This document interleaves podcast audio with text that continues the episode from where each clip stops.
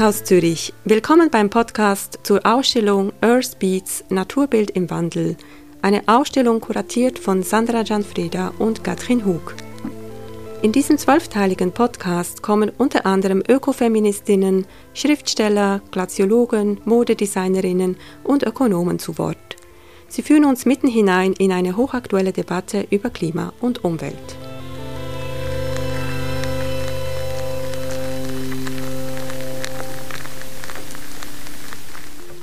Mein Name ist Sandra Gianfreda und in dieser Episode spreche ich mit Hanna Fischer.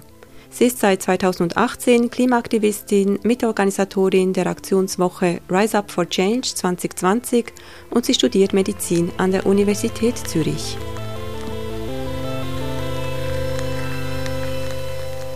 Anna Fischer, Sie sind seit 2018 als Klimaaktivistin tätig und haben im September 2020 die Aktionswoche Rise Up for Change in Bern mit organisiert.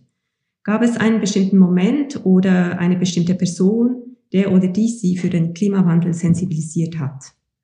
Also, dass es Probleme auf dieser Erde gibt, äh, in dieser Gesellschaft gibt, die ich lösen möchte, das habe ich bereits recht früh als Kind eigentlich schon gespürt. Irgendwie mit acht Jahren oder so habe ich mal äh, ein Dokument aufgesetzt tatsächlich, wo ich mir aufgeschrieben habe, was für Probleme ich auf dieser Welt sehe. Dinge wie Hunger, Armut, auch der Klimawandel war darunter die alle aufgelistet und mir dann überlegt, okay, was kann ich dagegen machen? Ähm, habe das noch alles aufgeschrieben. Aber ja, dann habe ich irgendwann auch so ein bisschen Fokus verloren. Ähm, ich glaube, das ist auch nicht so schwierig in der Gesellschaft, in der wir leben. Ähm, in dieser privilegierten Position für ein Gymnasium und ja, irgendwie habe mich an andere Dinge interessiert. Aber dann gegen Ende Gimmis, ähm, als ich dann meine Maturarbeit auch über ja auch in, in dem Bereich von der Umwelt gemacht habe. Und ich habe auch viele Diskussionen geführt mit meinem Vater tatsächlich. Ähm, und durch das wurde ich dann wieder stärker sensibilisiert auf dieses Thema. Aber ich denke, das alleine hat mich noch nicht wirklich zum Aktivismus bewegt. Also ich glaube, was mich wirklich so dazu bewegt hat, auch irgendwas zu tun, sind schon auch einfach meine Wertvorstellungen. Ähm, also ich denke, ich glaube, ich könnte wie nicht wirklich glücklich sein, wenn ich diese Fakten im Kopf habe und meine Wertvorstellungen habe und nichts mache. Nun eben die Klimawissenschaften, die liefern uns ja bereits seit mehreren Jahrzehnten Zahlen und Fakten dafür, dass wir etwas ändern müssen, um einen Klimakollaps zu verhindern. Und die Politik und die äh, Wirtschaft äh, hat, haben jahrelang nicht hingehört und weggeschaut, bevor sie auch auf Druck von NGOs begonnen haben, Schritte in die äh, richtige Richtung einzuleiten. Worin sehen Sie denn die Aufgabe der Klimajugend und ihre Streikaktionen in dieser Konstellation? Ich denke, eine große Aufgabe von uns ist, dass wir die Dringlichkeit aufzeigen, die diese Thematik hat. Ähm, dadurch, dass wir streiken, riskieren wir zum einen schulische Konsequenzen oder auch sogar oft rechtliche Konsequenzen, wie auf dem Bundesplatz. Und ich denke, das zeigt sehr klar auf, wie dringend das Problem ist, sonst würden das keine Menschen machen. Ist eigentlich sozusagen auch ein Weckruf, wenn Kinder und Jugendliche, die oft noch gar nicht mal abstimmen können, plötzlich auf die Straße gehen und und andererseits, glaube ich, ist das Engagement im Klimastreik auch ein Ausdruck eben dieses Zeitgefühls, ähm, einerseits dieses Wunsches aufzuschreien und auszubrechen aus dieser Welt, in der so viel Zerstörung, Leistungsdruck, Stress, Einsamkeit ähm, präsent ist und gleichzeitig auch eine neue Zeit einzuläuten, ähm, eine neue Welt aufzubauen, in der Beziehungen, Kunst und Eingebundenheit in unser Ökosystem wieder viel wichtiger sind. Ja, also dieses Stichwort der Dringlichkeit äh, finde ich auch sehr interessant, denn im Prinzip ist ja so, dass die Wissenschaft ja eigentlich auch schon sehr lange auf diese Dringlichkeit hinweist, aber irgendwie kommt es bei den Menschen nicht an. Und äh, könnte da eben die Klimajugend sozusagen jetzt dieses Bindeglied auch werden zwischen der Wissenschaft, die ja eben schon lange uns die Zahlen und Fakten liefert, und der Gesellschaft, die, die irgendwie diese Abstraktion äh, oder diese abstrakten Zahlen nicht auf ihr Leben ummünzen ähm, können. Ähm, ich denke nur bis zu einem bestimmten Grad. Also ich denke, wir können sicher Aufmerksamkeit auf diese Zahlen und Fakten lenken. Ähm, aber ich glaube, es ist ja wirklich auch nötig, dass die Wissenschaft selber ähm, doch nochmal klarer Positionen, ja, Stellung nimmt dazu und klarer einen Aufschrei macht, dass es so nicht weitergehen kann. Ich, so wie ich das sehe, sind WissenschaftlerInnen oft sehr, sehr zurückhaltend. Ja, dass die Politik und äh, Wirtschaft ja sehr wohl auf die Wissenschaft hören können, haben wir ja nun gerade mit der aktuellen Pandemie erfahren. Es wurden von einem Tag auf den anderen drastische Maßnahmen ergriffen. Haben Sie die Hoffnung, dass ein stärkeres Zusammenspiel von Wissenschaft, Politik und Wirtschaft nun auch bei Klimafragen möglich sein wird? Ich denke nicht, dass das der ausschlaggebende Punkt zu einer guten Klimapolitik sein wird. Ähm, ich meine, ja, viele Menschen haben nun das erste Mal realisiert, dass bei einer Krise durchgreifende Maßnahmen in kurzer Zeit getroffen werden können. Ähm, aber diese Maßnahmen wurden auch viel kritisiert. Ähm, und gerade bei der Klimakrise müssen wir natürlich schnell reagieren. Aber damit die Maßnahmen wirklich auch ja, von der Bevölkerung getragen werden, ähm, müssen sie ganz klar sozial gerecht sein und im besten Fall auch demokratisch entwickelt worden sein. Also dass sie nicht einfach von oben herab auf die Menschen kommen. Und ich denke, gerade auch Bildung ist wahnsinnig wichtig, dass die Menschen verstehen, wieso brauchen wir jetzt schnell diese durchgreifenden Maßnahmen. Und ja, ich hätte dann die Hoffnung, dass sie dann auch weniger kritisiert werden als jetzt bei der Corona-Krise. Ja, und ich glaube, ein Großteil der Schweizer Bevölkerung hat heute noch nicht eben realisiert, dass die, die Folgen der Klimakrise auch sie selber betreffen, dass diese Folgen auch in anderen Ländern jetzt schon präsent sind. Ja, ein wichtiger Punkt hier ist meiner Meinung nach, dass bei Covid ja nicht primär schnell reagiert wurde, weil auf die Wissenschaft gehört wurde, sondern weil die Menschen äh, in ihrem eigenen Umfeld schon gespürt haben, was, was Folgen sind von dieser Corona-Krise. Ähm, die waren selber schon betroffen. Und ich denke, das wäre der springende Punkt, dass wir das auch bei der Klimakrise schaffen, dass die Menschen entweder merken, hey, sie selber sind schon irgendwo betroffen in ihrem Alltag oder sie selber werden in naher Zukunft davon betroffen sein oder aber Empathie aufbauen können zu Menschen in anderen Ländern, die jetzt schon ziemlich stark unter den Folgen der Klimakrise leiden. Und ähm, haben Sie denn auch die Hoffnung, dass, dass die Pandemie äh, mehr Menschen für Klimafragen auch empfänglicher gemacht hat? Ehrlich gesagt nicht. Also nicht so, wie der öffentliche Diskurs darüber geführt wurde. Ich denke, wenn statt Sensationsmeldungen in den Medien eher über den Zusammenhang von Pandemien mit unserer gestörten Beziehung zum Ökosystem berichtet worden wäre, dann hätte das tatsächlich zu einem Wandel beitragen können. Ähm, und ja, es wurde vielleicht klar, dass Eigenverantwortung nicht alles ist. Haben wir gesehen äh, bei der Maskendebatte. Bevor es Pflicht war, hat kaum jemand eine Maske im Zug angezogen. Und ich glaube, das kann man jetzt schon noch als Argument benutzen. Hey, ja, teilweise bringen wirklich gesetzliche Maßnahmen mehr als Eigenverantwortung.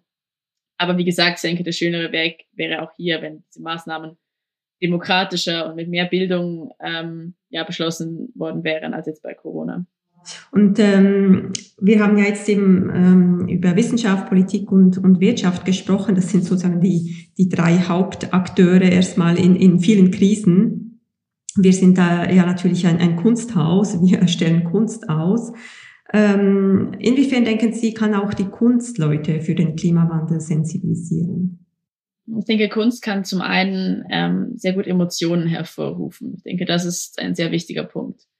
Ich glaube, gerade bei, bei der Klimakrise, die für mich zum Beispiel sehr stark mit Trauer verbunden ist, ähm, es ist sehr spannend, was Kunst damit machen kann. Also über Musik, über Tanz, Bilder, Gedichte ähm, ja, könnte, glaube ich, dieses, dieses Gefühl von Trauer oder Angst auch sehr gut ausgedrückt werden. Und vielleicht aber auch das Gefühl von Hoffnung auf eine bessere Welt. Und ich denke, generell ähm, hat die Kunst auch irgendwie die Aufgabe, dieses Zeitgefühl zu vermitteln ähm, von der Zeit, in der wir leben. Ähm, dazu gehört für mich diese Entfremdung von der Natur im Gegensatz dazu, ja, so wie wir wieder Teil der, Teil der Natur werden und wie wir uns wieder bewusst werden, dass wir eigentlich Teil dieses großen Systems sind.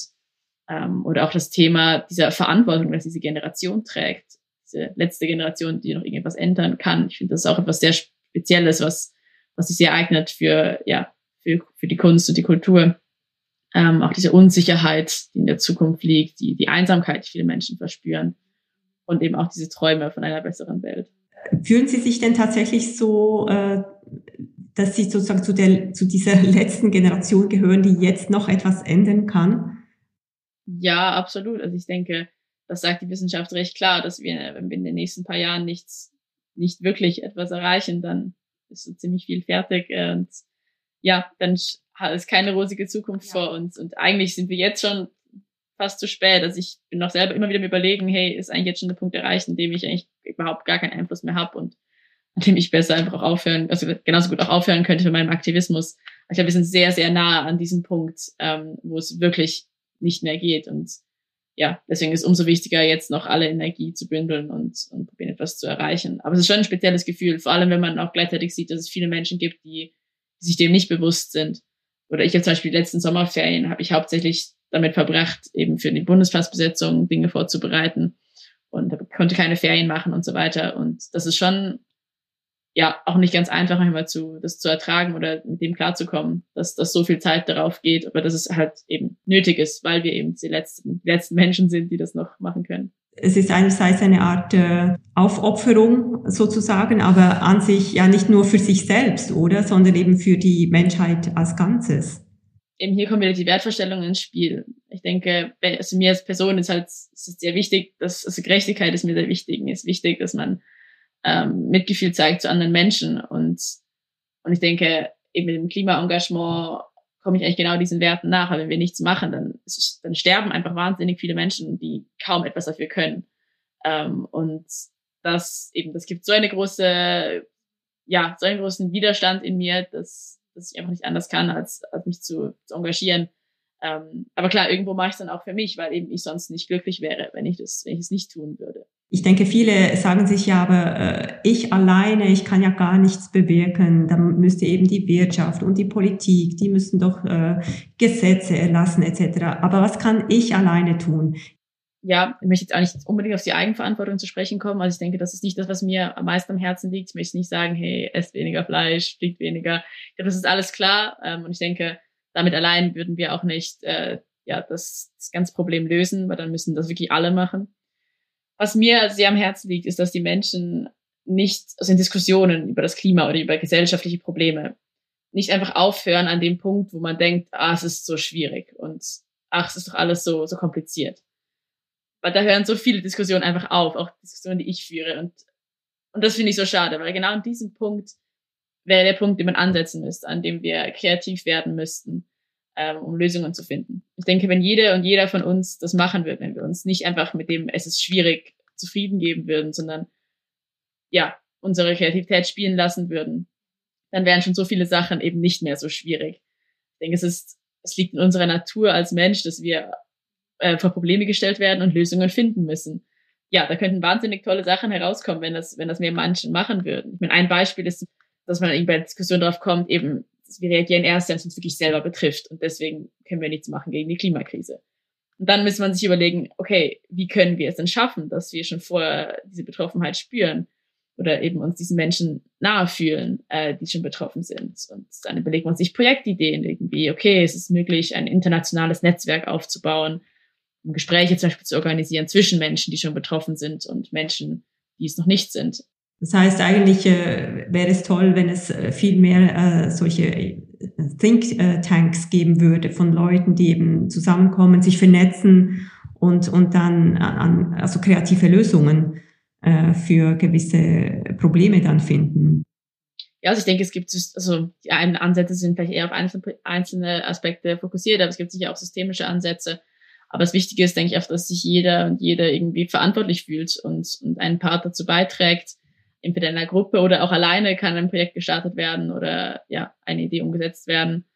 Und was natürlich auch wichtig ist, finde ich, ist, dass jeder und jeder das, jeder und jede das macht, ist eben der Regierung klar machen, dass es nicht mehr okay ist für einen, äh, zur Klimakrise beizutragen und dass es deswegen politische Maßnahmen braucht.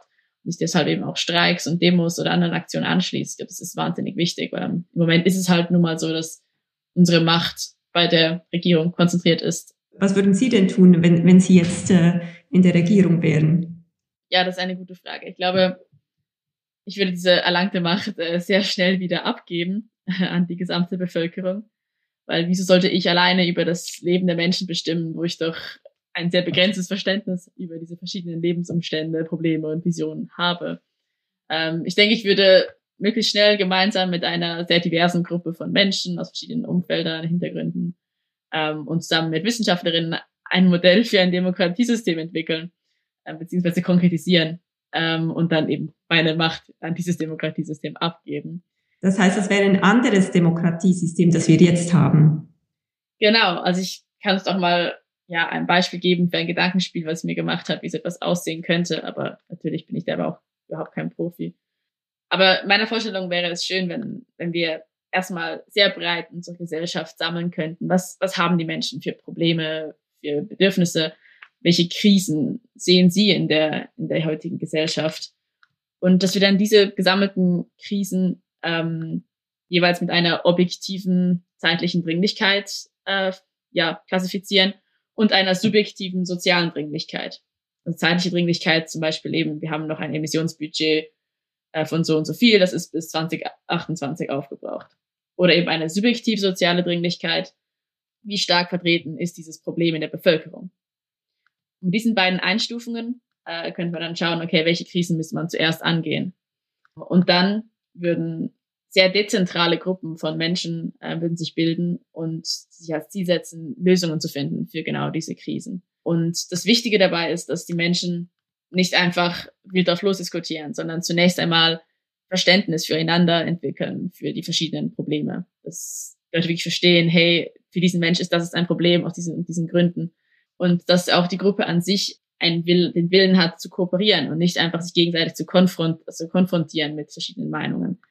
Ähm, ich denke, also bevor man überhaupt über diese Lösungsansätze oder Maßnahmen diskutiert, müsste man eher Methoden zum Thema Verständnis und gewaltfreier Kommunikation anwenden und üben. Ähm, ich glaube, das wäre eine wichtige Voraussetzung für eine bessere Demokratie und eben diese Dezentralität, dass es wirklich viel kleinere Gruppen äh, und viel mehr Menschen eingebunden werden in diesen ganzen Prozess. Natürlich können sich auch diese kleineren Gruppen für Probleme, die alles übergreifen, auch wieder zusammentun.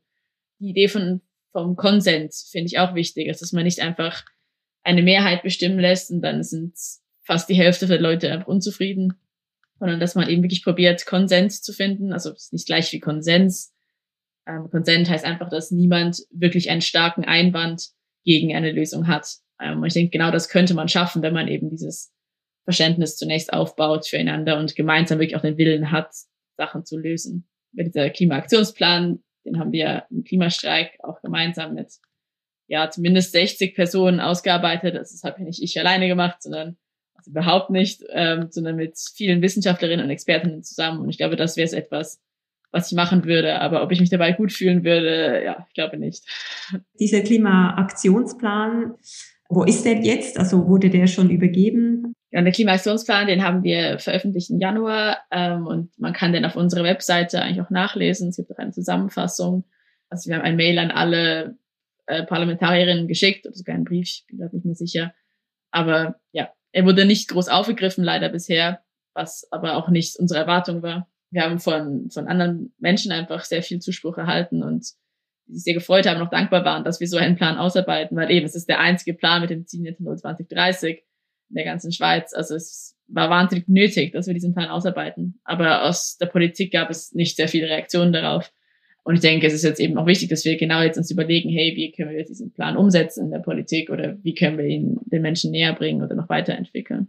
Eigentlich ist es klar, was man machen müsste, aber es scheitert dann häufig bei der Umsetzung. Ich denke, ein wichtiger Part dabei ist schon, dass, dass die Menschen überhaupt wissen, hey, es gibt wirklich einen Plan. Ich glaube, das wäre der Klimakrise schon noch nicht so deutlich gewesen bisher. Viele Menschen waren schon noch unsicher, ob das überhaupt geht. Ähm, und das können wir jetzt sagen, ja, es ist technisch und wirtschaftlich vollkommen möglich. Aber ich denke, es ist auch wichtig, dass die Menschen auch wieder Lust darauf bekommen, überhaupt auf eine neue Gesellschaft und Lust darauf bekommen, anders zu leben und dass man auch eben diese Vision irgendwie zeigen kann mit so einem Plan und zeigen kann, hey, eben, es würden noch ganz viele andere Probleme lösen, die ihr in eurem Alltag habt, nicht nur das Klimaproblem. Und ja, ich habe so ein bisschen die Hoffnung, dass, dass über diesen Weg Menschen auch dazu motiviert werden könnten, sich auch einzusetzen aktiv und eben dafür einzustehen für diese bessere Zukunft ja, man, es wurde einem ja ein ganz anderes Wertesystem vermittelt. Und äh, da denke ich schon, dass das jetzt komplett im Umbruch ist und dass jetzt auch Ihre Generation äh, ein ganz anderes, äh, eine ganz andere Lebensplanung auch vorsieht oder Lebens, ähm, Lebensvision auch hat. Alleine die Werte zu ändern ist auch nicht so, ist wahnsinnig schwierig. Ich glaube, was eben auch wichtig ist, dass die Lebensumstände natürlich auch damit im Einklang sind. Ähm, Gerade das Wirtschaftssystem, was im Moment ja sehr stark auf einfach Leistung, Profit, äh, Geld ausgerichtet ist. Wachstum. Ähm, das, genau, Wachstum. Gutes Stichwort, genau. Ich weiß nicht, ob Sie das Donut-Modell kennen. Ähm, ich finde das ein wahnsinnig gutes Modell für ein neues Wirtschaftssystem. Ja, es hat diese Form von einem Donut. Ähm, in der Mitte, in einem Loch sozusagen, sieht man Dinge, die wir zum Leben brauchen, wie zum Beispiel ein Haus oder Sicherheit, Essen, und so weiter.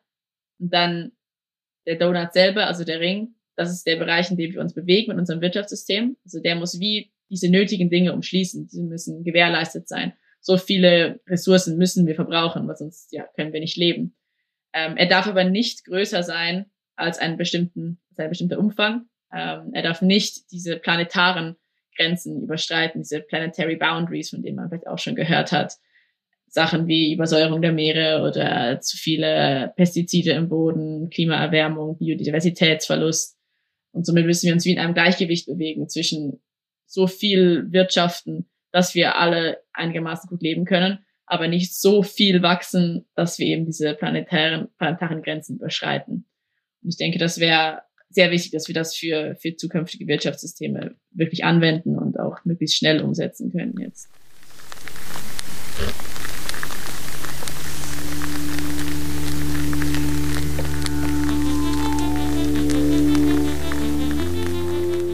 Herausgeber Zürcher Kunstgesellschaft Kunsthaus Zürich.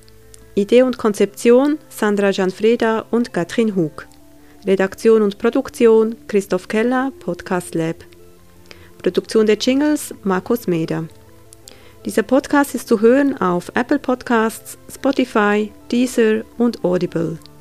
Mit Dank an Rhiannon Ash, Esther Braun und Sarah Carla Nenzi mit Unterstützung von Swiss Re, Partner für zeitgenössische Kunst und der Tarbaka Indigo Foundation. Für diese Episode hat der Künstler Markus Meder Geräusche eines Pilzes im Wallis aufgenommen.